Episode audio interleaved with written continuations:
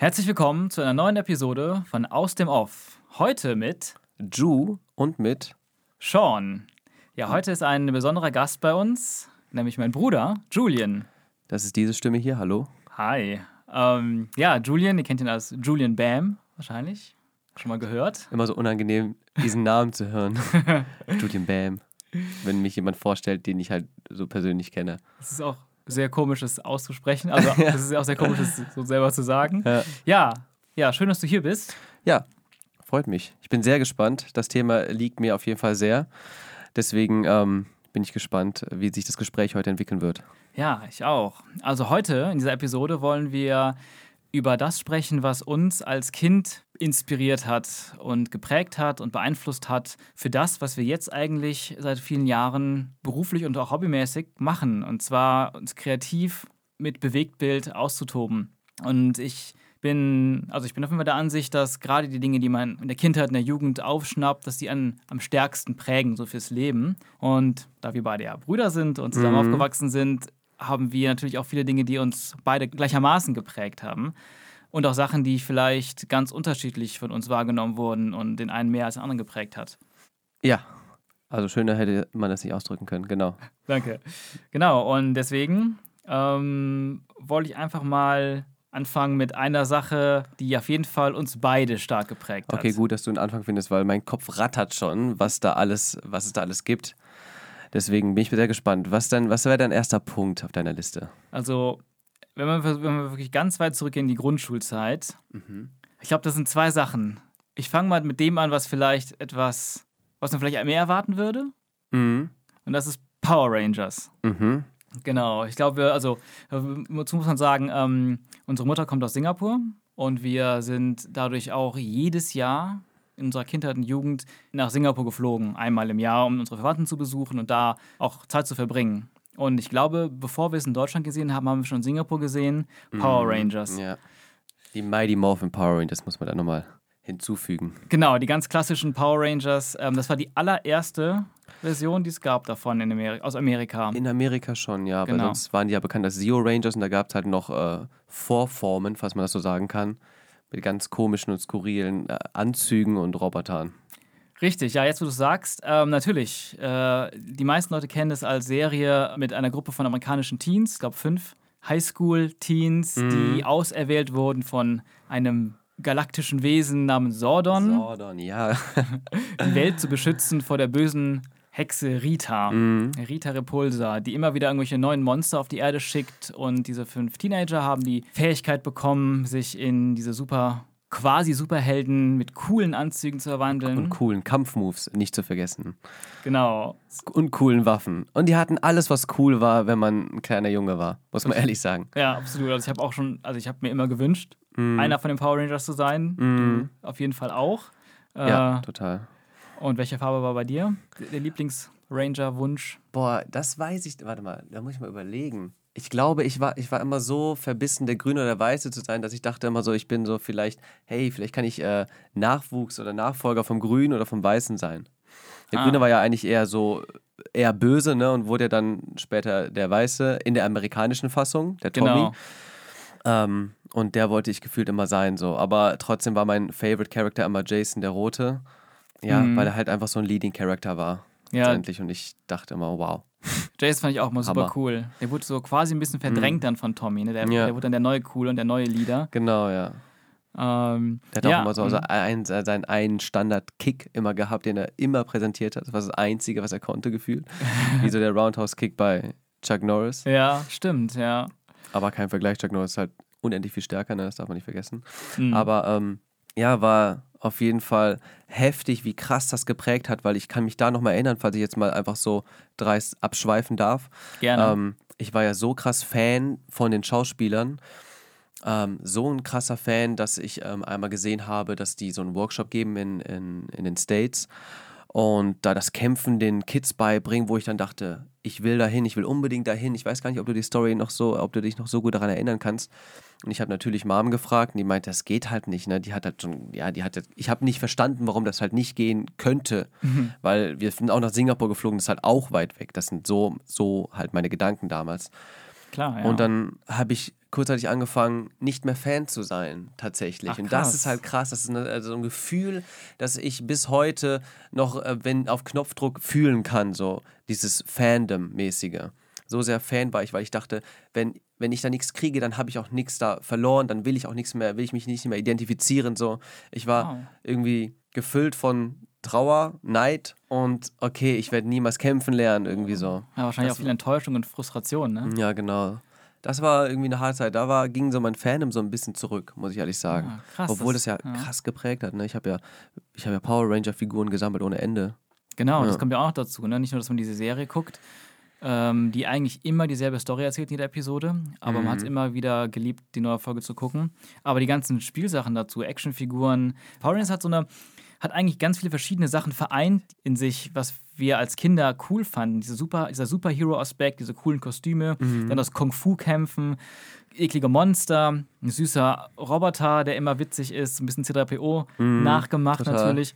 Und natürlich auch diese Mechs, diese Swords. Die Power Rangers hatten wahrscheinlich von Transformers abgekupfert, diese sich wandel, verwandelbaren ähm, Riesen-Mech. Ja. Eigentlich sind es ja also wirklich Mechs, die die steuern können. Die gehen rein und das war dann bei den Mighty Morphin Power Rangers, dass die Reihe, die wir halt verfolgt haben als Kind, waren die Dinosaurier inspiriert. Das heißt, Genau. jeder hatte seinen eigenen Dinosaurier, jeder Ranger und eben dementsprechend seinen eigenen Saurier-Sort. Und die konnten sich alle transformieren zu einem großen Megasort. Mm, Das kam nochmal hinzu. Das war halt auch immer so Highlight. Es war jedes Mal ein Highlight, ne? Jedes Mal, obwohl es halt immer dasselbe war, aber als Kind hast du es halt einfach gar nicht gecheckt. So. Ja, das war. Und ja. das Geile, was eine Sache fehlte noch so, ich finde, oder das hat mich auf jeden Fall äh, sehr fasziniert, waren halt die Waffen, die die hatten. Die waren ja auch Ah. alle so individuell. Und äh, Kimberly hatte zum Beispiel ihren Bogen gehabt und jeder hatte seine, Tommy hatte sein Schwert gehabt, das auch so sprechen kann und alles. Und ich dachte so, wow, krass. Und selbst die Waffen konnten sich ebenso nochmal fusionieren, so zu einer Superwaffe. Also es gab so Special-Folgen und das war einfach wirklich, du hast es eben auf den Punkt gebracht, hat, es hat irgendwie alles mitgebracht, was cool war einfach. Zumindest also, für uns, so, ne? Genau, Oder zumindest für- für uns halt. Ja. Für, für und natürlich auch für einige mehr, weil das war ja damals auch schon sehr erfolgreich. Das ist witzig, weil genau diese Spielsachen, die wir auch hatten, da waren eben, natürlich konntest du auch diese Spielsachen kaufen von diesen Sorts, die sich auch transformieren können. Von, von dem Dinosaurier in den, in den Kampfroboter und die Waffen gab es teilweise auch, die man auch umklappen konnte.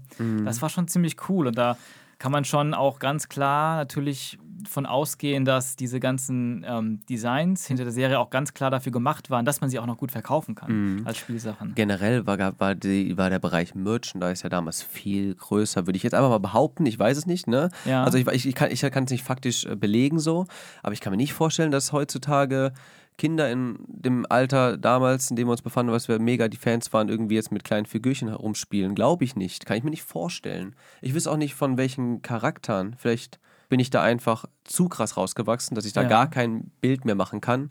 Oder ist es wirklich so, weil ich glaube, das Smartphone hat da einfach vieles verändert. So. Das, stimmt. Internet, würde ich sagen. Nicht, nicht Smartphone, sondern das Internet. Ja, das, das stimmt. Das müssen wir mal recherchieren. Weil ich weiß noch, auch neben Power Rangers gab es so viele andere Sachen, die man wahrscheinlich gar nicht mehr kennt, wie Mighty Max äh, oder die Star Wars. Star Wars hat auch Ganz unglaublich viel Merchandise und so. Und da gab es so viele coole Sachen. Ja, es, damals kam man auch an und hat gesagt, so, es gibt was Neues von Power Rangers, das kennst du noch nicht. Mhm. Wo man halt sagt, Alter, man, wie krass Fan war man eigentlich so. Ja, Es war auch einfach, muss man ehrlich sagen, ein total schönes Gefühl. Es war einfach ein schönes Gefühl, so total. Fan zu sein. Ja, absolut. Ich habe sogar manchmal geträumt, dass ich ein Power Ranger wäre. Ich habe immer geträumt, dass ich ein Power Ranger Cool. Ähm, ja. Ja. und natürlich muss man dazu auch erwähnen, auch eine Sache, die vielleicht auch nicht alle wissen, die Power Rangers kennen, dass das ja nicht ursprünglich eine amerikanische Serie ist, obwohl wir amerikanische Schauspieler sehen, sondern das ist ein Mix aus einer ursprünglich japanischen Serie mit neu gedrehtem Footage. Denn eigentlich ist das eine schon viel, viele, viele, viele Jahre länger laufende Serie, wie du schon genannt hast, Zeo Rangers. Und ich glaube, das war schon die 12., 16., 20. Version, Generation. Generation davon. Ähm, immer mit diesem Schema, mit den coolen Kostümen und diesen Swords und alles, aber komplett andere Story. Und die haben dann damals, Anfang der 90er oder Mitte der 90er war das, glaube ich, gab es einen ziemlich großen Dinosaurier-Hype, auch nach Jurassic Park. Und da hat dann äh, Saban, ist glaube ich der, der, der, Genau, die Personen-Firma, die die Rechte sich dann geholt hat, ähm, gedacht, hey, das, ist, das passt gut zusammen, äh, weil das Dinosaurier-Thema eben bei Zero Rangers in dieser Staffel quasi das Hauptthema war. Und dann hat er sich das eingekauft, aber da die Kultur, die japanische Kultur so anders ist als die amerikanische und natürlich auch die ganzen Darsteller natürlich japanische Darsteller waren, hat man dann die Idee gehabt, die wirklich, ich glaube, zu dem Zeitpunkt bis dahin einzigartige Idee, zu sagen, wir nehmen diese ganzen Kampfszenen, wenn die im Kostüm sind und man das Gesicht nicht mhm. sieht, die ganzen äh, Kämpfe der Swords und, und Mechas und Monster, die ja alle ähm, unabhängig von Schauspielergesichtern funktioniert. Und dann drehen wir aber die ganzen Storyparts mit amerikanischen Schauspielern mit einer neuen Story, die leichter zu greifen ist für ein junges amerikanisches Publikum äh, bauen wir dann ein und dann hat man so diesen Mix und wir, früher ist uns das nie aufgefallen. Hm, niemals, ja. Und wenn man sich das heute anguckt, dann siehst du halt sofort, dass der Look komplett anders ist zwischen diesem Footage. Du bist dann in dieser Highschool mit so einem sehr, sehr recht billigen Videolook in so einer grünen Umgebung meistens, das ist irgendwie so ein Park oder so. Und dann Cut, die Monster kommen, plötzlich steht man mitten in Tokio, mhm. prügelt sich da, mhm. der Kampf ist gewonnen, die springen aus ihrem Sort raus, zack, sind sie wieder da irgendwo im Park im Grün und sagen, yay, wir haben es geschafft als amerikanische mhm. Schauspieler. Also es ist wirklich total faszinierend. Total, ja. Rita war ja auch eine Asiatin, da, hätte, da hat man ja auch gesehen, auch bei ihren Szenen, die sind ja auch alle die original japanischen, ne? die dann quasi noch komplett anders übersetzt wurden. Und ja. Stimmt, Rita war die einzige Asiatin, die quasi übrig genau, geblieben ist. Genau, ja, ja, die man dann noch sehen konnte dann oder ja. erkennen konnte. Ja. Genau, das, das, das, was auch ganz spannend ist, leider ist es, glaube ich, sehr schwer, diese Serie ähm, irgendwie außerhalb von Japan zu erhalten. Vielleicht mittlerweile gibt es sie schon irgendwie auf DVD mit Untertiteln, aber das Interessante ist, dass die Story von der japanischen Version tatsächlich ziemlich cool ist. Vielmehr eine lange durchgehende Story, wo nicht jede Episode gleich ist die gleiche Story erzählt, mhm. mit sehr viel krassen Charakterentwicklungen und der ganze Background der Power Rangers ist ganz anders. Nur ganz kurz dazu, das abzuschließen, anstatt dass es äh, fünf Teenager sind, die ähm, auserwählt wurden, Superhelden zu sein, mhm. sind das in dem Original wirklich, es ist eine richtige Fantasy-Geschichte über fünf Krieger, Wächter größten, waren das doch so auch, Wächter ne? von fünf Stämmen mhm. aus einer Zeit, wo natürlich fantasymäßig Menschen und Dinosaurier vor Millionen Jahren zusammengelebt haben. Mhm. Und die werden dann Millionen Jahre später wieder erweckt von einem ganz anderen Meister als mhm. Sordon, nämlich einem sehr schrulligen asiatischen Hausmeister. Mhm. Denn die Hexe Rita ist zurück zur Erde gekehrt, um sich zu rächen für ihren verstorbenen Sohn, wie man erst viel später erfährt. Und die Hexe hieß auch damals äh, in der japanischen Version nicht Rita, sondern äh, Bandora, Hexe Bandora. Die Namen von allen Figuren waren anders, weil die Geschichte ja auch ganz anders war. Naja, und gegen die Hexe, die dann ihre Rache äh, an der Welt auslassen will, gegen die müssen dann diese uralten Dino-Wächter dann eben kämpfen. Mhm. Deswegen hatten wir ja auch unseren Hausmeister dann quasi in unserer Power Ranger-Version gehabt. Genau, das war eine Anspielung auf ja, genau. die japanische Version. Ja, hat, glaube ich, kein einziger Mensch gecheckt, der dieses Video gesehen hat. Das Video hat ja auch teilweise, äh, hat, glaube ich, über 10 Millionen Klicks, glaube ich, sogar gehabt, ne? Was ja. natürlich mega schön war, dass wir dann irgendwie etwas aus unserer Kindheit dann inszenieren durften mit neuen, äh, mit neuen Möglichkeiten halt, ne, vom Kunden aus. Den, Leuten, den Leuten hat es übertrieben gefallen. Ja, es war, es ja. war eine schöne Mischung, ne? Mhm. Aus dem Alten, das uns inspiriert hat, aber irgendwie auch was Eigenes mhm. draus gemacht. Und mhm. das war auch ein schönes Projekt. Ja, auf jeden Fall. Äh, zur Erklärung, wir haben äh, auf Julians damaligen Hauptkanal auf YouTube einen, äh, ja, einen Power Rangers Kurzfilm quasi gedreht zu dem Filmstart 2017 von dem Power Rangers Kinofilm. Das war so eine Kooperation und Placement. Und dann haben wir so einen ja, Power Rangers inspirierten eigenen Kurzfilm, eine kleine Geschichte ähm, erzählt. Und äh, ja, gibt es auf YouTube immer noch zu gucken mit dem Titel Realität versus Superkräfte. Ähm, das war auch ein schönes Projekt. Fehlte ein bisschen Kampf und fehlte ein paar große Roboter, Stimmt. die sich fusionieren, aber. ist richtig. Dennoch, ja. ja. unsere Geschichte war quasi eher so der Anfang der Geschichte. Mhm. Eigentlich müsste es dann noch weitergehen und dann kommen irgendwo noch die Sorts dazu. Mhm. Ja, ich meine, was kann man, was kann man sonst daraus noch ziehen, Storytechnik? Was hat uns das noch so mitgegeben? Ich glaube, das, was man halt dann indirekt mitnimmt, sind halt auch teilweise, wie wir zum Beispiel jetzt einen Kampf inszenieren würden, wie wir uns bewegen. Ich habe ja dann auch letztendlich mehr Sport gemacht als du und ich glaube, das sind viele Bewegungen, die man einfach unabsichtlich einfach irgendwie teilweise nachgemacht hat. Ja. Ähm, Bewegungen, die irgendwie Power Ranger-lastig sind. Wenn ich jetzt irgendwie so ein, so ein Stance performen muss oder irgendwie eine Pose machen würde, dann glaube ich auch, dass da so ein bisschen Power Rangers drinsteckt, weißt du? Ja. Ja.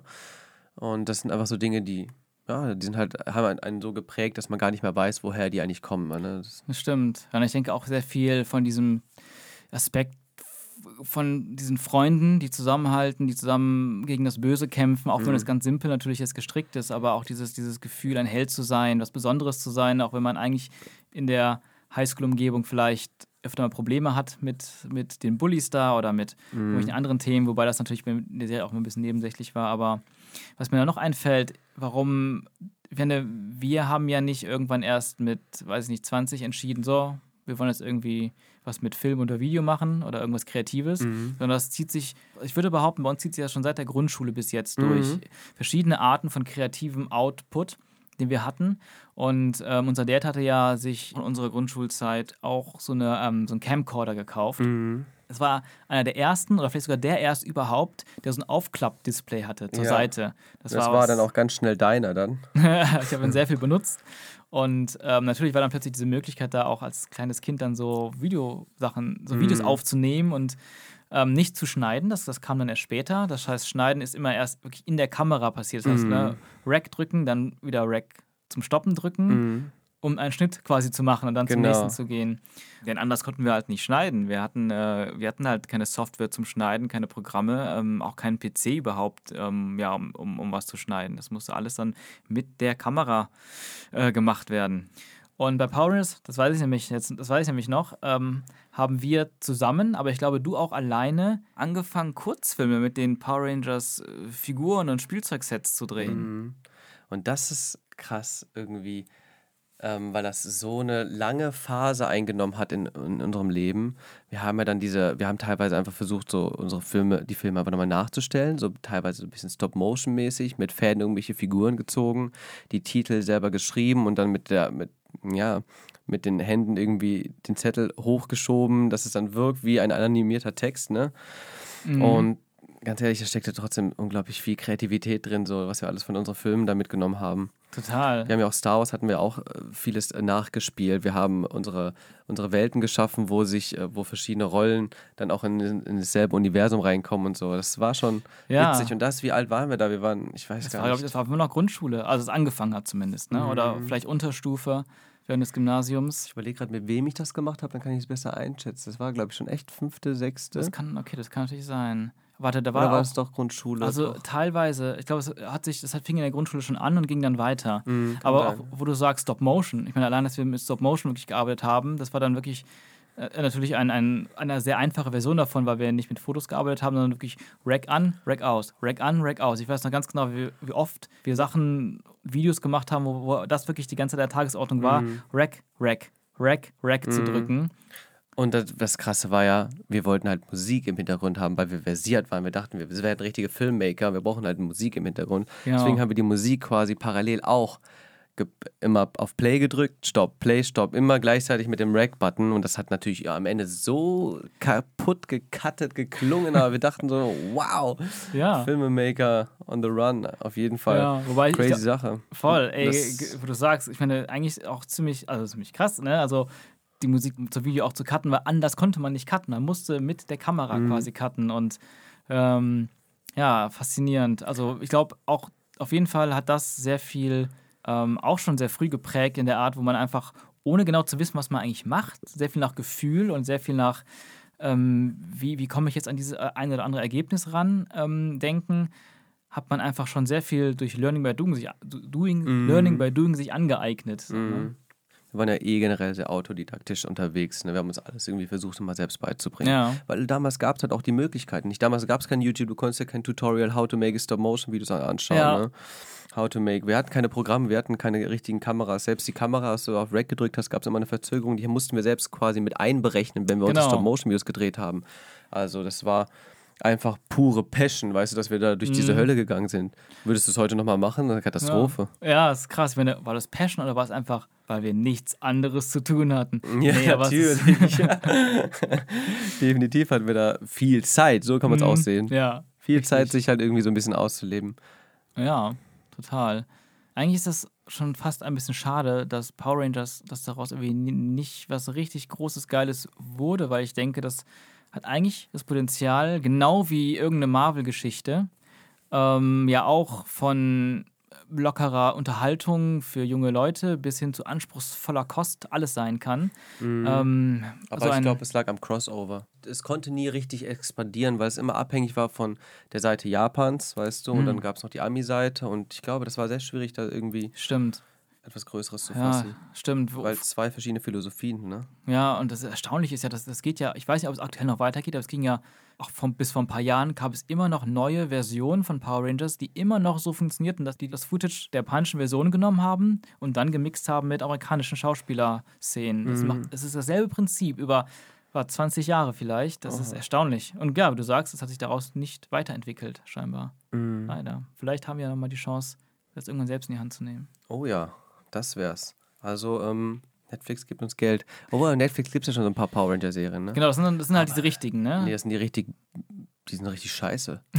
ist ja übertrieben. ja, ja, das ist, das ist, reingeschaut, wo ich dachte, Alter, krass, es ist einfach, es ist so, es hat sich zurückentwickelt ja, irgendwie. Es ist Ja. nicht mit der Zeit gegangen, leider. Leider. Ich glaube, wahrscheinlich machen die es ganz bewusst auch so trashig, aber mit der heutigen besseren Technik und Kameratechnik vor allem und der Qualität wirkt es einfach nochmal schlechter, weil damals die Sachen, die, wenn man die sich auch jetzt anguckt, in der alten Filmqualität Qualität der Kameras, das, das, das versteckt irgendwie noch vieles oder das lässt alles so ein bisschen mehr aus einem Guss wirken.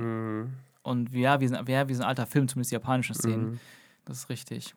Ja, das war jetzt so mein erster Gedanke, wenn ich an gemeinsame Kindheitsinspiration denken. Ich frage dich jetzt einfach mal, ob dir noch, eine, ob dir noch was einfällt. Definitiv, ganz klar. Es geht ganz weit zurück nach äh, Entenhausen. Hm. Also ähm, Sean und ich, das müsst ihr wissen, wir haben jahrelang, während wir gegessen haben, also immer wenn wir am Essen waren, habt ihr uns nie ohne einen lustigen Taschenbuch gesehen. Also wir hatten immer ein lustiges Taschenbuch. Wir sind nach Singapur und selbst dort gab es deutsche lustige Taschenbücher, die wir mitgenommen haben, weil wir ohne, ohne diesen Büchern halt auch einfach nicht essen konnten. Es ist halt krank, ne? Also ähm, jeder, ich glaube, jeder kam mal an, also jeder kam mindestens einmal an aus der Familie, ne? Und unsere Familie ist riesig in Singapur. jeder kam mal an und meinte, leg doch mal eure Bücher weg hier. So wir so, nein. weißt du so, leg doch mal eure Bücher weg, rede doch mal ein bisschen mit Oma, red doch mit eurer Tante. Und wir waren so fixiert auf diese Geschichten, ne? aber auch wenn, man kon, wir konnten uns auch hinsetzen und auch dann weiterlesen die ganze Zeit. Also wir sind so krass, glaube ich, mit diesen Charakteren aufgewachsen. Das ist unglaublich. Und Ja. ganz ehrlich, ich muss ehrlich sagen, das war die wichtigste Inspirationsquelle, die wir in unserem Leben hatten. Also wie definitiv für mich. Das musst du selber dann sagen, Ja. ne, wie das bei dir war, aber so viele Geschichten, die, an die ich denke, die ich heute sehe, auf, oder auf Netflix, im Fernseher, auf Filmen, da denke ich immer so, kenne ich schon. Ja, aus der Mickey Mouse Welt quasi. Ja, stimme ich dir auch zu. Bei mir ist das ähnlich.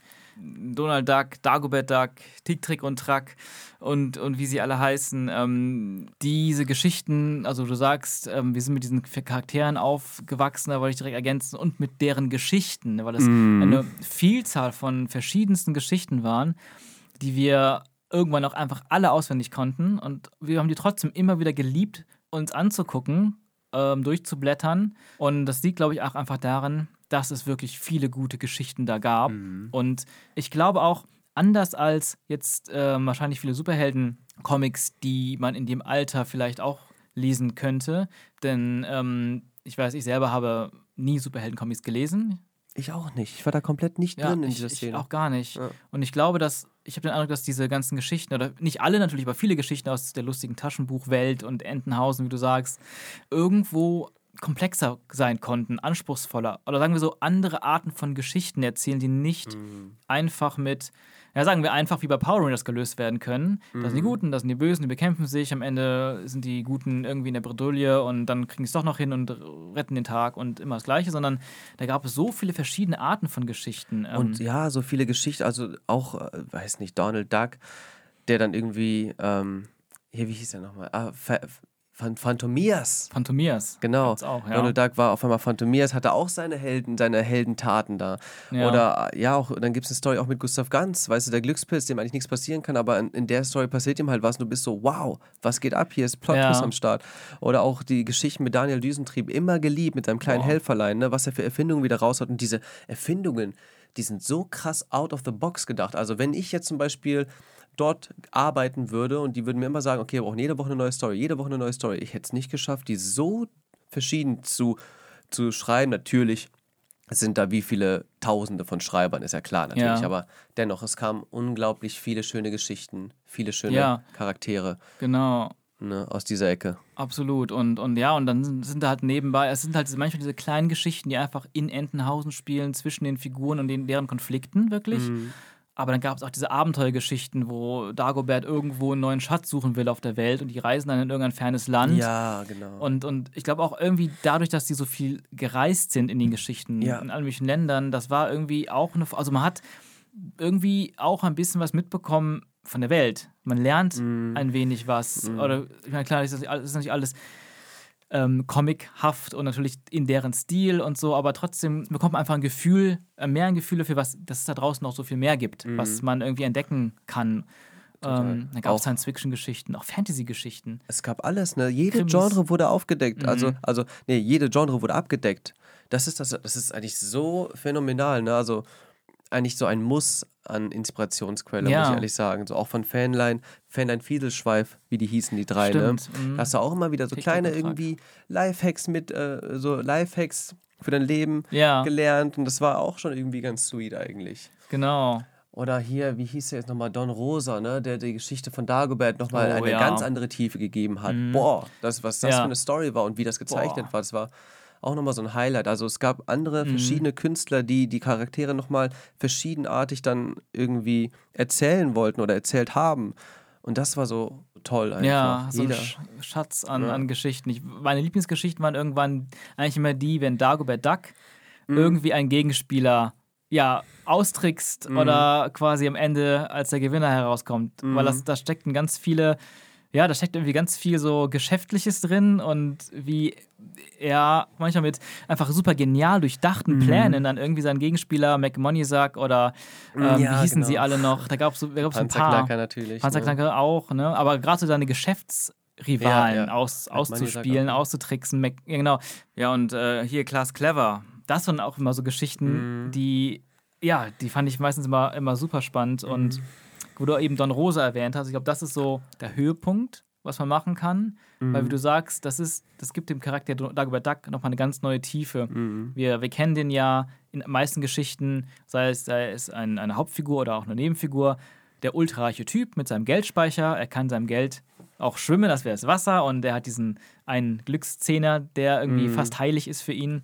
Und man weiß hier und da manchmal so ein bisschen, ja, der hat früher kommt irgendwie aus Schottland die Familie und der hat sich das alles selbst erarbeitet. Das, das, ähm, der ist ja so ein bisschen der American Dream.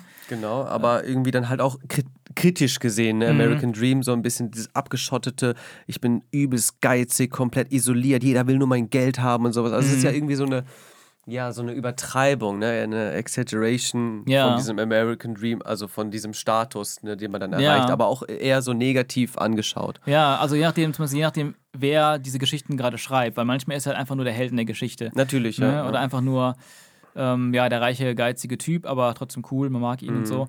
Und Don Rosa hat dem so viele Facetten hinzugegeben mit seiner, mit seiner Reihe an, an seiner Geschichten, ja, wie soll man das nennen, eine, eine Reihe von Geschichten, Kapiteln äh, genannt. Dagobert Duck, sein Leben, seine Milliarde, gibt es auch als Gesamtband zu kaufen, wo er in zwölf Kapiteln eine wirklich epische Lebensgeschichte von Dagobert Duck erzählt, angefangen von seiner Kindheit bis hin zu Ähm, ja, zu dem Punkt, wo er, naja, wo wir da sind, wo die meisten modernen Geschichten eigentlich spielen Mhm. mit ihm und zeichnet eine riesige Reise seines Erfolges Mhm.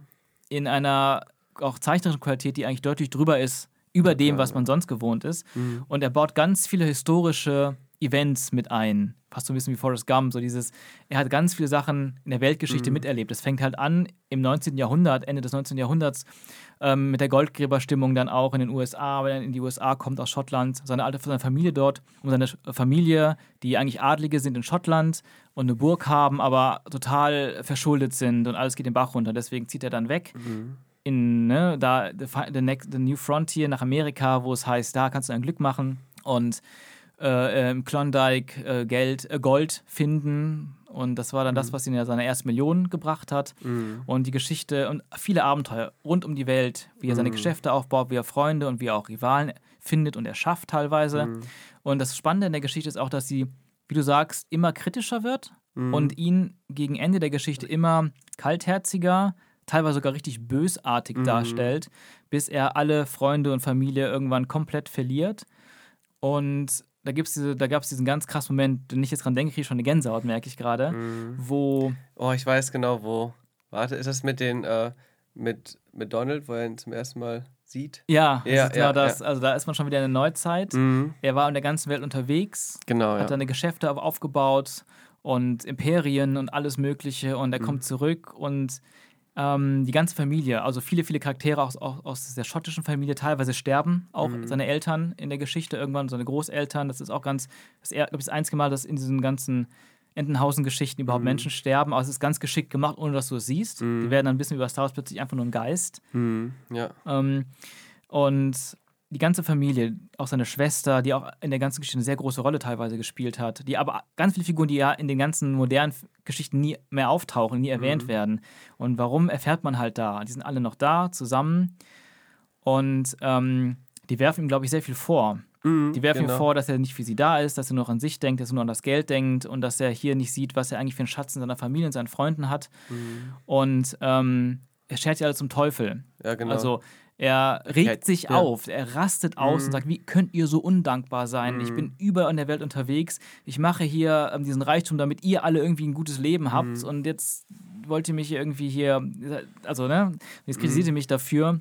Und also er, er ist wirklich so, er rastet so aus, dass er die alle so zum Teufel jagt, dass er niemanden wiedersehen will, sagt er auch. Mhm. Und dann gibt es diesen lustigen Moment mit Donald Duck, als er ganz klein noch war, Mhm. der ihn nur anguckt und dann einfach einen Arschtritt gibt und dann wieder wegrennt. Das bricht natürlich dann so ein bisschen die Dramatik, ein bisschen, was wahrscheinlich auch sein muss in so, einem, Mhm. ähm, in so einer Geschichte, also weil es ja immer noch um diese Enten geht Mhm. und diese Figuren, die eigentlich meistens so lustig sind. Und dann ist er da alleine, griesgrämig, wütend immer noch auf die Mhm. Situation, auf seine Verwandten, die er zu Recht zum Teufel geschickt Mhm. hat, denkt er. Und plötzlich kriegt er so ein Flashback. Und dann erinnert er sich plötzlich an die ganz viele tolle Momente, die er mit diesen Freunden, dieser Familie vor allem hatte. Mhm. Und dann gibt es die ganzen Rückblicke, wie er mit denen durch dick und dünn gegangen ist, wie er für die Leute sein Leben aufs Spiel gesetzt hat, wie Mhm. Leute für sich, für ihn ihr Leben aufs Spiel gesetzt haben, alles Mhm. Mögliche. Und auch seine, seine Geliebte, die ja auch nur in Ja. der Vergangenheit eine Rolle gespielt hat. Ihm kommen die Tränen. Er rennt raus. Denn das ganze Ding ist ja eigentlich eine Überraschungsparty. Ah, sorry, ich habe das blöd erzählt, weil die warten alle auf ihn wegen der Überraschungsparty und er ist sauer, weil er keine Party will, er hasst Genau, das und so, sowas. das so, also stimmt, das ja, so ist ja. es der Punkt, bevor es zur Eskalation kommt Mhm. Stimmt. alle sind weg. Er wird sentimental, er erinnert sich an diese ganzen schönen Momente. Er will hinterherrennen, er rennt hinterher Mhm. und dann sieht er, wofür diese Party war. Mhm. Er hat es nämlich geschafft, das wollten sie, damit wollten sie ihn überraschen. Mhm. Er ist jetzt endlich der reichste Mann auf der ganzen Welt. Mhm. Und das sieht er, äh, diese Neuigkeit, die hängt dann irgendwo da, Mhm. dass er der reichste Mann der Welt ist. Mhm. Und sofort ist diese ganze Familie, alles nostalgisch, alles Schöne, alles Emotionale vergessen. Und er rastet aus und freut sich. Ey, ich bin der reichste Mhm. Mann, ich bin der reichste Mann, ich bin der reichste Mann der Welt. Uhu. Und ne, dreht richtig ab. Mhm. Und dieser schöne, der gute, herzensgute Dagobert ist dann für immer weg. Mhm. Boah, Und schon das ist krass. Äh, mega Gänsehaut. Äh, boah, heavy. Dann siehst du eine Zeichnung, ich wollte schon Shot sagen, ein Shot von außen, eine Mhm. Zeichnung von außen vom Geldspeicher, der sehr düster aussieht. Die ganze Mhm. Familie, die so traurig weggeht. Die eine Schwester vergießt noch eine Träne. Mhm. Und dann hast du aber, hast du vor dem Geldspeicher so ein paar Demonstranten. Ach ja. Ne, die äh, War das nicht die Panzerknacker? Nee, nee, das waren, also das kommt, glaube ich, zu einer anderen Geschichte. Das Ah. waren wirklich ganz normale Demonstranten, Mhm. Leute und auch einfach so Bettler. Und einer sagt dann so, sowas wie, ah, ich wäre gern so wie er, er hat einfach alles. Und dann, Stimmt, dann sagt sie, nein, er hat gar nichts. War das so? genau, sagt, glaube ich, die Schwester auch, Mhm. sowas, nein, er hatte einmal alles. Und jetzt hat er gar nichts mehr oder sowas.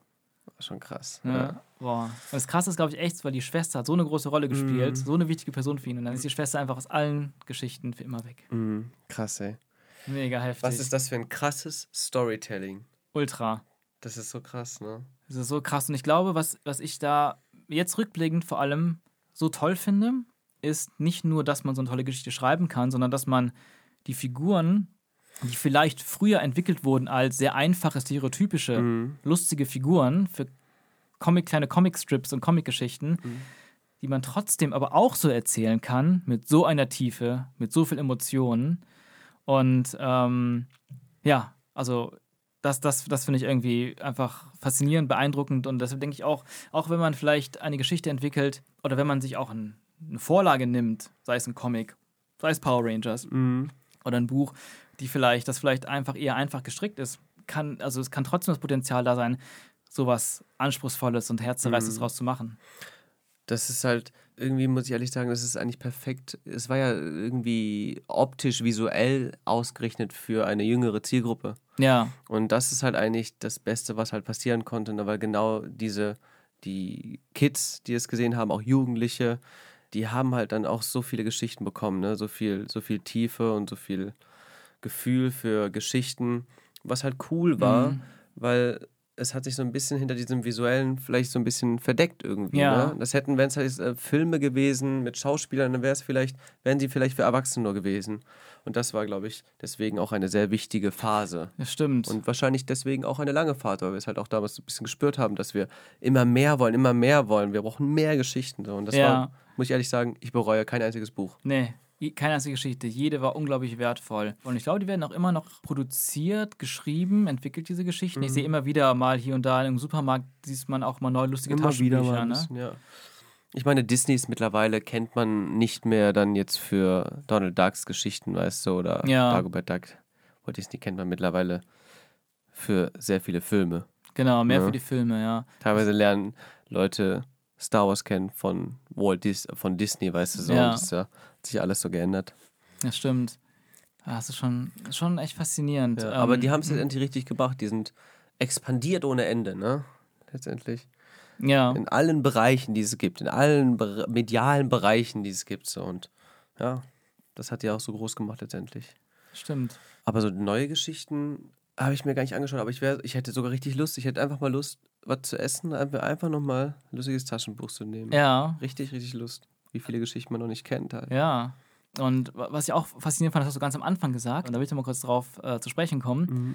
dass du jetzt guckst Filme, du guckst Serien, wo auch immer, im Kino, Netflix, Mhm. und du denkst, hey, die Geschichte kenne ich doch, die Geschichte kenne ich doch auch, die habe ich auch schon mal irgendwo beim lustigen Taschenbuch gelesen. Mhm. Und das habe ich halt auch eigentlich, weiß ich mein Leben lang immer wieder gehabt, dass Geschichten super krass an diese Geschichte aus dem lustigen Taschenbuch erinnert haben. Und da habe ich auch mal gefragt, wie kann das sein? Ne? Mhm. Haben die sich auch inspirieren lassen, so wie wir? irgendeiner Form? Eventuell, ja. Oder gehen beide auf gleiche Inspiration zurück? Weil vielleicht hat auch ja so eine ähm, Geschichte aus dem Taschenbuch ihren Ursprung ganz woanders gehabt. Ne? Ja, oder von typischen Verhaltensmustern einfach, ne? Dinge, die dem Zeitgeist entsprechen, vielleicht die da irgendwie, weiß ich nicht, einfach eine große Sache war. ja. Also muss ja nicht ein Film, eine Geschichte sein, weißt du, kann ja auch etwas Reales sein, was zu der Zeit einfach einfach ein größer, größer gewichtet wurde, ne? Ja. Ob das eine, eine Einstellung zu etwas ist oder so.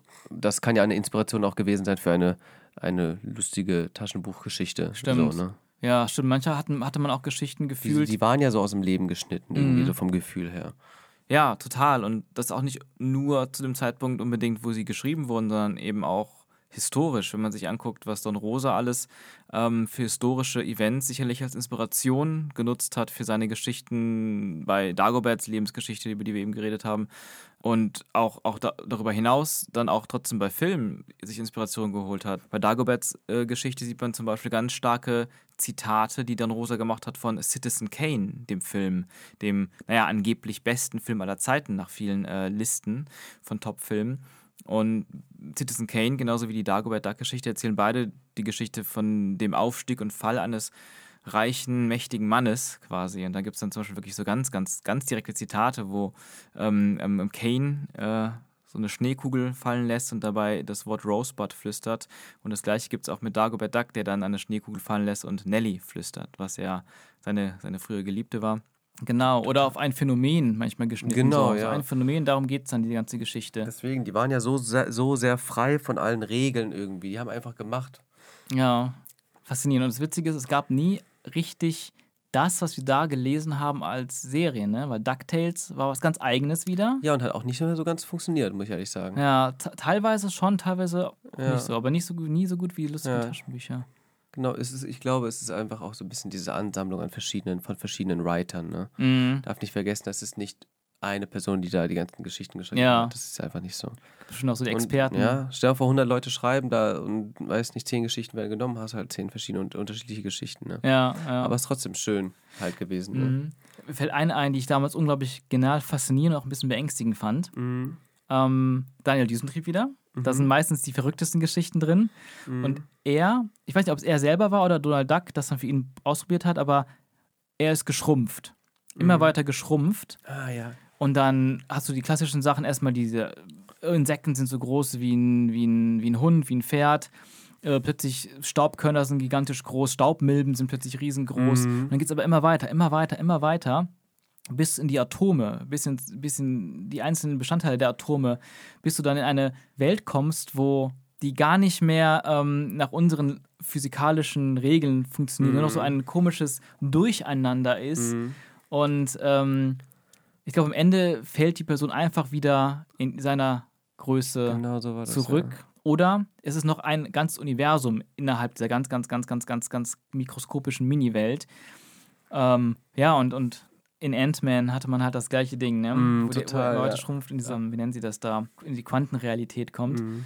Ähm, und auch hier ist es natürlich keine Idee, die ursprünglich jetzt auf das lustige Taschenbuch zurückgeht, weil das ja auf eine, auf eine physikalischen ähm, Theorie zurückgeht, beziehungsweise auf Quantentheorie zurückgeht. Mhm. Aber es ist einfach witzig, dass Ja. das in so einer Geschichte auftaucht, irgendwann später nochmal im Kino bei einem ganz anderen Mhm. Filmfranchise. Das müssen wir mal suchen, ne? wie viele Geschichten vielleicht irgendwie eine Inspiration, als Inspiration irgendwie Geschichten von Disney haben könnte. Ja, ich meine, man sagt ja auch, es gibt nur so und so viel Geschichten und alles andere sind nur Variationen Mhm. davon. Ich weiß nicht, ob es jetzt sechs oder sieben waren oder neun. Hm, Hast du mir mal erzählt gehabt, ja. Mhm. Ich glaube, da gibt es verschiedene Theorieansätze auch, aber eine überschaubare Zahl von Mhm. denselben Geschichten, die immer wieder erzählt werden, aber in Variationen. Hm.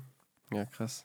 Darüber müsste man vielleicht auch mal einen Podcast machen, der da das auch richtig erklärt. Ja, der vielleicht mal diese ganzen Vergleiche aufzählt, das wäre super interessant. Mhm. Ich meine, wie die Leute ausgerastet sind, wie bei Pocahontas und Avatar, ne? Ja. Wo ich dachte, Hey, hä, ja. das ist doch permanent. Jetzt Ja. fällt es euch einmal auf, weil das irgendwie fast schon Marketing war, ne? Und Ja. das ganze, jeder Film kann dich an was anderes erinnern, so. Ja. Oder beziehungsweise ist angelehnt an etwas anderem.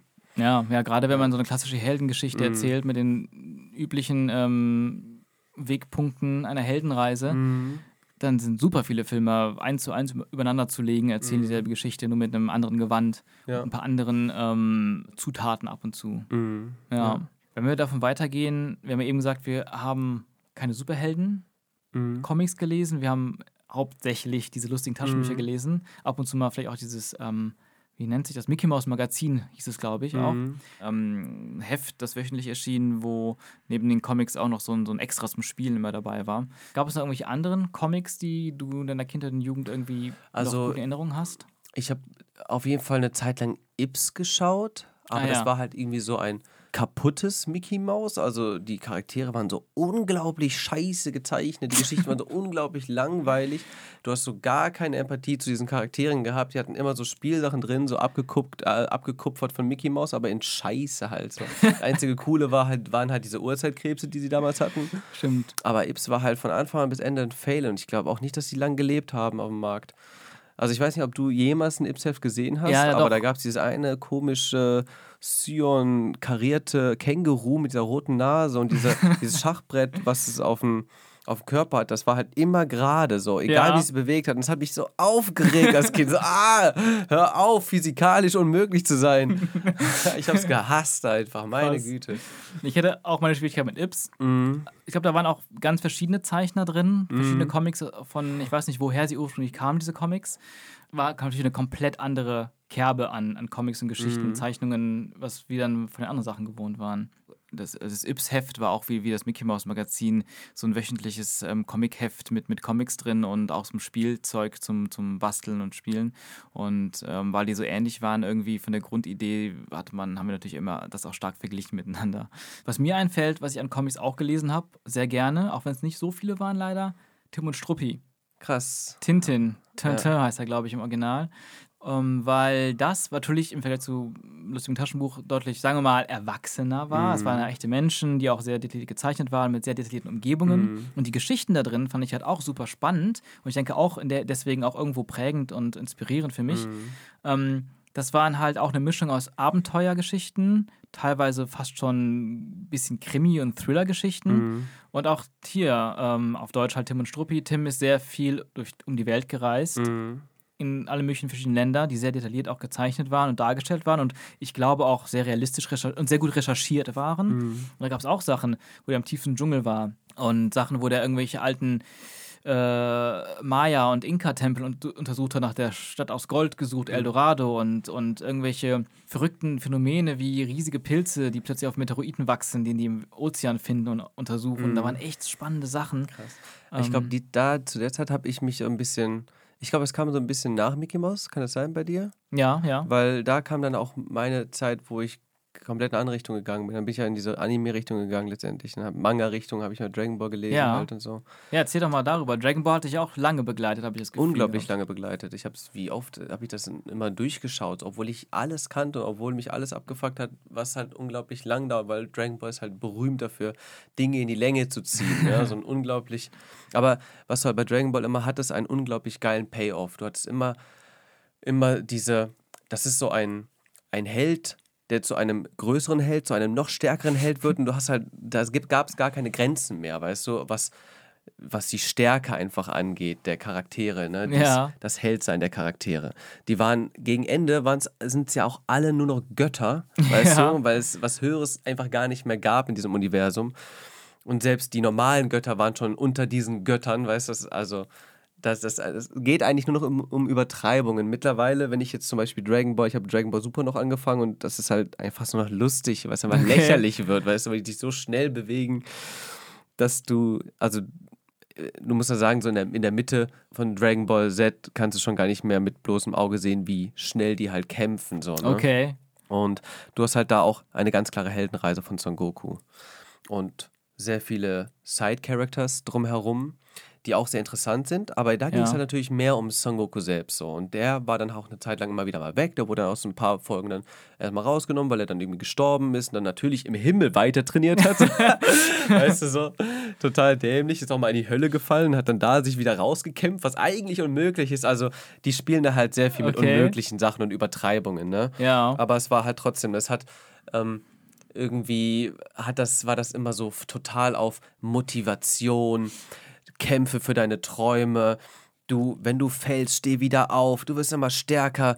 Du darfst, weißt du, du kannst nicht sterben. Du musst immer kämpfen, weiter kämpfen, bis du dein Ziel erreicht hast. So und immer, also sowas, aber halt in Extremen und permanent halt, ne? Ja. Aber es war irgendwie, glaube ich, zu der Zeit irgendwie genau das Richtige. Weißt du, dieses Ja. motivierende. Genau das, Witzig. wonach ich halt auch dann irgendwie gestrebt habe. Dann habe ich auch angefangen, Shotokan zu kämpfen. Also ein älteres Karate, traditionelles Karate so, ne? Weil natürlich, Mhm. man wollte alle, alle wollten kämpfen wie Son Goku halt. ja. Im Endeffekt, ne? Und ja, das ist, glaube ich, das wäre nie was für dich gewesen, weil es einfach unglaublich platt ist. also es ist wirklich unglaublich platt. Und ich glaube, Dragon Ball-Fans würden mich jetzt ultra krass haten, weil die dann sagen würden, nein, es hat eine unglaubliche Tiefe, eine unglaublich krasse Story. So, Ja. aber Butter bei die Fische, nicht wirklich halt so. Aber es hat halt trotzdem unglaublich Spaß gemacht. halt. Ja. Und die Bösewichte, die, ich glaube, ich habe nichts gesehen, was so geile Bösewichte zu der Zeit hat, einfach hatte, ne? Bösewichte, die so cool waren, dass du sagst, so, ah, scheiße, auf welcher Seite stehe ich jetzt eigentlich? Bösewichte, die dann gut wurden, weißt du, und gegen noch größere Bösewichte gekämpft haben. Ja. Das ist sehr viel auch Team-Up, Line-Up gewesen, ne? Mhm. Diese, das war dann halt auch meistens immer, zusammen sind wir auch stärker. Son Ja. Kommt dann irgendwie von einem anderen Planeten, weil er dort dann auch trainiert hat. Okay. Mit der Teleport, Teleport äh, für dich klingt das jetzt gerade alles total wirrwarr, ne? Hat auf einem anderen Planeten trainiert, kommt dann auf die Erde zurück und macht dann den Bösewicht super schnell fertig. Und dann kommt aber eigentlich der richtige Bösewicht und dann müssen die wieder Team upen. Also es geht die ganze Zeit hin und her. Ja. Ja. Witzig. Ja, ich habe witzigerweise, wo du es erzählst jetzt, ich habe es selber nie, nie wirklich geguckt, Mhm. nie verfolgt. Ich habe ein paar Folgen gesehen von Dragon Ball, ein paar Folgen gesehen von Dragon Ball Z. Mhm. Und ähm, damals in der Zeit, wo du es auch geguckt hast, ja, ich war da irgendwie entweder schon, hab, ich habe es wahrscheinlich einfach übersprungen, diese ganze Anime-Phase. Mit Anime ja erst hat Feuer gefangen mit Hayao Miyazaki und ähm, Chihiros Reise ins Zauberland. Mhm. Dann war es aber auch wirklich um mich geschehen.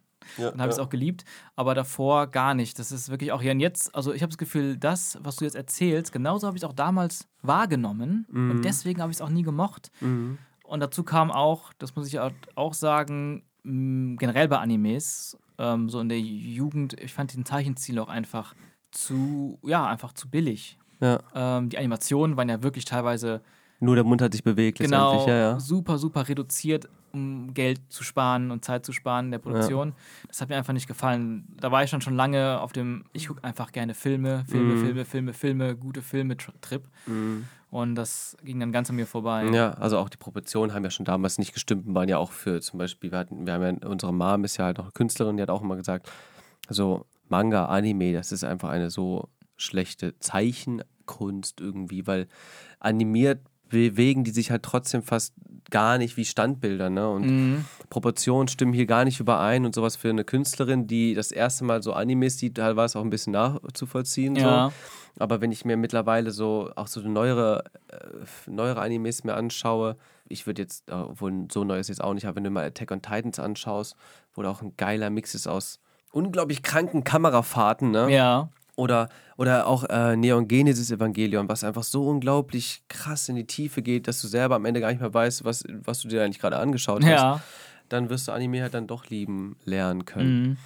Und das ist halt die Sache. Ich habe irgendwann halt angefangen, anderes zu gucken, was Anime angeht. Und das ist, glaube ich, das Wichtige, weil dieses Dragon Ball-Thema war, hat viele Leute, glaube ich, abgeschreckt, die dann Anime niemals kennengelernt haben. Ja, ich glaub, sche scheinbar gab es halt die Extreme, die Leute, die es einfach abgeschreckt hat, wie mich, und die Leute, die es einfach unglaublich hineingesogen hat, wie dich. Mhm. Ja, total. Death Note ist auch ein unglaublich guter, äh, guter Manga, Mhm. gutes Anime.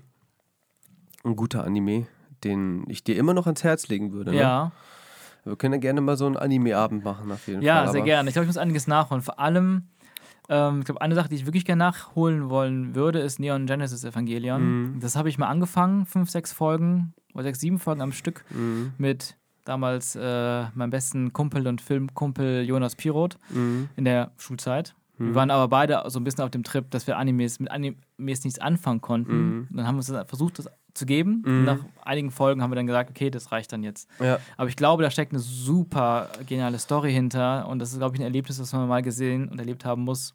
Wie Vor gesagt, allem, wenn du Mhm. Pacific Rim mochtest, so, wenn es dir Spaß gemacht hat, dann Mhm. wirst du, wirst du die Serie noch mehr lieben halt. Ja. Ja, und ich glaube, ich bin aktuell auch immer noch mehr auf Anime im Kino aus. Mhm. Weil auch da dann einfach oft dann noch mehr Qualität drinsteckt. Mhm. Auch Filme wie Your Name zum Beispiel, zum ne? Das ist ja Beispiel. Nicht das Anime, was viele damals vielleicht abgeschreckt hatten, ne? So. Genau. Das ist ja ein Film einfach in einem klaren Zeichenstil. Ja, das Zeichenstil ist großartig und die, die Geschichte, die erzählt wird, ist auch was, Mhm. ist auch total toll Mhm. und emotional. Ja. Oder Paprika, Paprika Ja. war auch ein krasser Anime. hat mich auch umgehauen. Ja. Oder Tekken King Kret, äh, Tekkon King Kret, Ja. so hieß es, Tekkon King Das ist Kret. auch einer meiner Lieblingsanimes und ich Ja. glaube, den kennt kaum einer. Komm, ja, glaube ich auch, ja. Auch verrückt. Ja, Ja, wir hatten da schon so eine kleine Anime-Film-Phase, du und ich, glaube ich. Ja. Da haben wir uns so Sachen angeschaut, die so voll crazy out of the box waren. ja genau, das war auch, das war super. Und da hat man auch gemerkt, so, dass diese japanische Mentalität, die da einfließt, halt nochmal eine ganz andere Kreativität mitbringt. Ne? Mhm. Oh ja, das, das ist auch wie wo etwas, wo man sagen würde, hey, das ist jetzt für uns fast so wie out of the box zu denken, weil Mhm. das, da sind Ideen, da stecken Ideen hinter oder auch einfach, wie man an Geschichten manchmal rangeht äh, oder wie diese Filmemacher dann äh, bei japanischen Filmen an die Geschichte rangegangen sind, wo man irgendwie, wenn man so viel ja, Hollywood oder generell westliches Mhm. Gewohnt ist, einfach niemals drauf kommt. Und das- hat mich zeitweise, hatte ich auch, wie du sagst, so eine Phase, wo ich fast nur sowas geguckt habe und dann, weil es einfach so viel Neues gebracht hat, so viele neue Facetten, so viele neue Arten, wie man auch irgendwie berührt wird Mhm. und auch wie verrückt sein kann. Ne? Mhm, total. Also das, also was man unsere, ich würde mal sagen, unsere Gaming-Zeit, die wir damals hatten, ne, die wir damals entdeckt haben, die eher ja du entdeckt hast und ich saß Ja. ja immer nur als äh, Zuschauer daneben. Also es war so quasi wie ein Livestream, aber etwas anders. und zwar hat Sean gespielt und ich saß halt einfach wie der treueste Zuschauer einfach neben ihm und ich habe gesehen, wie er äh, alle Monkey Islands durchgezockt hat. Ich habe ge gesehen, wie er alle Command Conquers durchgezockt hat. Ich habe mir ja, einfach zugeschaut. Wir, wir haben quasi zusammengespielt, nur ich habe nichts ausgeführt quasi.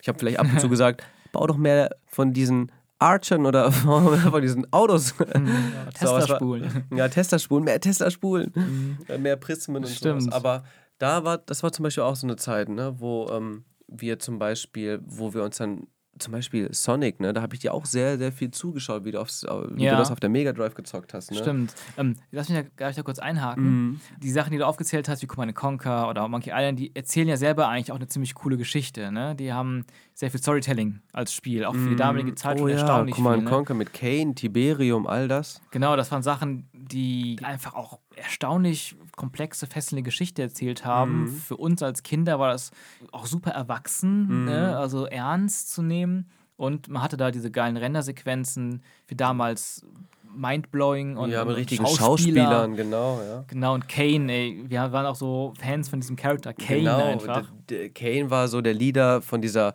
bösen Partie, äh, Not hießen Mhm. Genau, die, die GDI und Not. Not. Und du konntest halt auch beide Seiten wählen. Das heißt, du konntest halt sagen, ob du gut oder böse bist. Und es war halt irgendwie schwierig, sich zu entscheiden, weil Mhm. die Bösen halt einfach so unglaublich cool sind oder einen coolen Leader hatten. Das war halt krass. Also, das Ja. waren die Konflikte, die wir damals hatten. Ja, das Bist du stimmt. GDI oder Not? Darüber habe ich sogar mal gerappt in einem Video. Ja, das ist ja cool. Ja. ja. Und ja, aber auch äh, Monkey Island, die Geschichten, Hammer, die Jokes, die Witze, die die mit Ja. den wenigen Pixeln, die sie nur hatten, irgendwie schon kreieren konnten. Unglaublich, wenn man drüber nachdenkt, ne? Man, wenn man jetzt das jetzt anguckt, wie verpixelt das ist, wie wenig man vielleicht sogar erkennen kann, Mhm. gerade bei Monkey Island 1 und 2. Aber wir haben da die tollsten Welten mit den coolsten Charakteren Mhm. gesehen, die lebendig waren wie sonst was. Hier zum Beispiel dieser Stan, ne, der so verkauft, ne, mit Ja. dem Arm so voll schnell redet. Mhm. Das war eine, für mich eine Inspiration für den König bei Märchen Asozial 2, wo es der Frosch dann ankam. Ach, da habe ich meine. Arme auch so bewegt. Ja, also dann habe ich dann gedacht, so Stan vielleicht. Ja, Also Hammer. die, da merkt man halt, ne, wie viel dann von damals dann doch wieder ja. rüberschwappt. Stimmt, das ist auch schon so lange her, dass man das gespielt hat. Ja. Genau. Also noch älter. Ich, noch, bin mir- ich glaube, keiner weiß überhaupt, worüber wir reden hier gerade. kommt drauf an, wer zuhört. Kann drauf an. Ich glaube, da gibt es schon viele, die das, die damit was anfangen können. Hoffe ich zumindest. ich hoffe, da hieß Stan. Doch, ich meine, der hieß Dan, ja, bin ich ziemlich sicher sogar. Und das sind ja Sachen, die ja wirklich schon was erzählt haben, die Figuren haben, die ja auch von Leuten geschrieben wurden, die das auf jeden Fall auch konnten, ne? Mhm. die sowas schreiben konnten, gute Writer waren. Das war dann auch in der Jugendzeit, sehr frühe Jugend, würde ich sagen, vielleicht so Anfang des Gymnasiums Mhm. vielleicht. Früher, noch früher, ähm, gerade in Singapur haben wir ja auch sehr viel vor der Konsole gesessen, Mhm. gesessen. Wir hatten selber zu Hause in, in, in Deutschland keine Konsole, aber wenn wir dann im Urlaub waren, waren wir waren in Singapur, hatten wir, die eine Familie hatte Nintendo, Mhm. Super Nintendo, die andere Familie hatte einen Sega Mega Drive. Mhm. Und ich weiß, wir haben super viel Sonic gezockt. Ich habe das tatsächlich nicht so wahrgenommen, aber so wie du es gesagt hast, habe ich wohl mehr gezockt und du hast zugeguckt.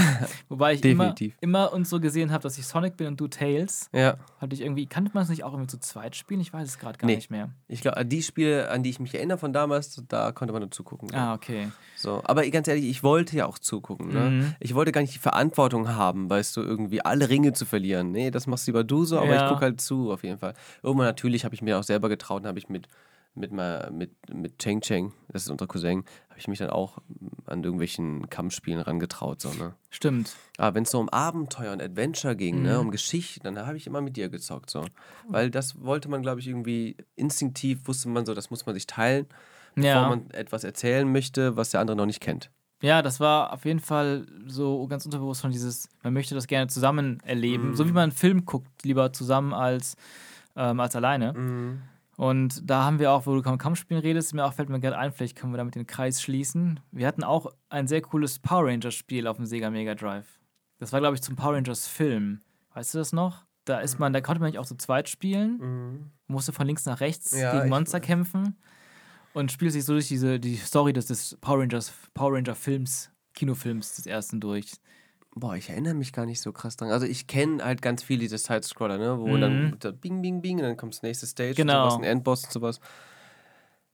Aber Power Rangers? Oder habe ich das nur mit Cheng gespielt oder mit jemand anderem also gespielt? wenn oder habe ich es alleine gespielt gespielt? Hast. Ich kannte zu der Zeit alles, was du gespielt hast. so, Mhm, ne? Komisch. Vielleicht, ich habe da ganz viele andere Games mittlerweile im Kopf, so, weil Ja. das, was mein, mein nochmal drei Jahre meines Lebens gekostet hat, war Little Fighter und es war halt genauso aufgebaut. Ja, so. stimmt, ja. Und das war so ein Spiel, was konntest du dir runterladen, war so eine Exe-Datei. Mhm. Wurde halt auch irgendwann kam, kam, ähm, komplett kaputt modifiziert von irgendwelchen Fans so. Ja. Aber ey, das war so auch, Da, auch ich so ein Game, wo ich da, da habe Mhm. ich mich komplett abgeschaut von allem und ich war ja auch so Top Lead Player, also Lead Player so in, auf der Welt, ne? Das krass. haben ja eh noch nicht so viele Leute gespielt so und ich Mhm. habe halt mir äh, Kombos rausgesucht, die hießen äh, Death-Kombos. Ja. Und die habe ich geteilt in so Foren, so Little Fighter-Foren, so in so privaten, äh, wo Oh. die Räume noch gesperrt waren, wo ich rein durfte, so, wo ich auch teilweise irgendwann gegen Ende angefragt wurde, ob ich nicht Admin bin. Oh. Weil ich hatte auch noch einen eigene, eigene, äh, eigenen Clan gehabt, Son of Darkness hießen wir. so Seiten jetzt, die, die Ja, entdecke. ja, das ist, ähm, das war eine Zeit, wo ich komplett alleine war, weil ich so kom komplett konzentriert war auf dieses Spiel. Das war echt Ja. crazy. Und da war ich auch so äh, Top 10 Best Player. Krass. Also, Also, ja. Und der, der, First, der First Player, gegen den habe ich auch gespielt, weil wir konnten alle miteinander schreiben. Und man Mhm. darf nicht vergessen, das Spiel war halt, es ist nicht so, dass es so ein Riesenspiel war. Ne? Es gab halt Ja. einfach nicht so viele Player und es gab nicht so viele Leute, die online sich dann gebattelt haben. Aber der Typ hatte einfach die schlechteste Internet-Connection und deswegen hat er es ausgenutzt, um seine Kombos durchzuziehen. Oh. Ja, und er hat immer denselben äh, Charakter auch genommen. Ja. Hm. Also ich kann mich gut erinnern, dass du das gespielt hast. Ich kann mich Mhm. auch gut an den Namen Little Fighter und, und so visuell erinnern, wo ich Mhm. mal über die Schulter geguckt habe, aber ich wusste nicht, dass das solche Ausnahme angenommen hat. Mhm. Witzig. Ja, Ja. mein eigener Clan. Ja, cool. Also ich glaube, das prägendste für uns beide, lustige Taschenbücher. Ah, Auf jeden Fall, definitiv. Super schöne Geschichten. Eigentlich kann man nur jedem empfehlen, da auch mal einen Blick reinzuwerfen, selbst ganz egal, wie alt man ist. Mhm. Glaube ich. Glaube ich auch. Glaube ich Mhm. auch. Und, und gerade wenn man vielleicht jüngere Geschwister hat oder Kinder, ist das, Mhm. glaube ich, auch eine tolle, ähm, ja, einfach, das, das, das sind sehr, sehr schöne Comics zu lesen, weil man doch vieles mitnehmen kann daraus. Mhm. Ja.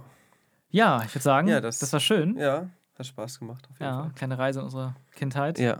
Das ist Gibt natürlich noch viel mehr, aber das war jetzt das, was halt quasi uns gerade jetzt spontan eingefallen ist. Ne? Genau, das waren so die, ich denke mal, so die wichtigsten Sachen, ähm, vor allem die jetzt so uns geprägt haben, Mhm. von, aus, der, aus der Konsumwelt sozusagen. Mhm, Genau.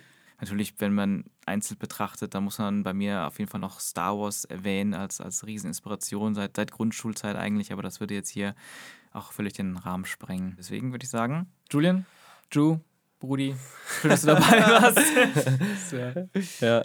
Ja, und es war jetzt die erste Aufnahme in unserem neu gebauten kleinen Studio. Äh, wir sind nicht umgekippt, das heißt, die Luft ist gut hier. Stimmt, ja, das hatten wir anfangs befürchtet. Das Mhm. funktioniert. Ich hoffe, du hast auch Spaß. Ich hatte auch Spaß, ja, definitiv. Cool. Und ich hoffe, die Zuhörer hatten auch Spaß. Du bist auch gerne immer wieder eingeladen Ja. bei uns. Und Sehr gerne. Ja, macht's gut, Leute. Ciao, ciao.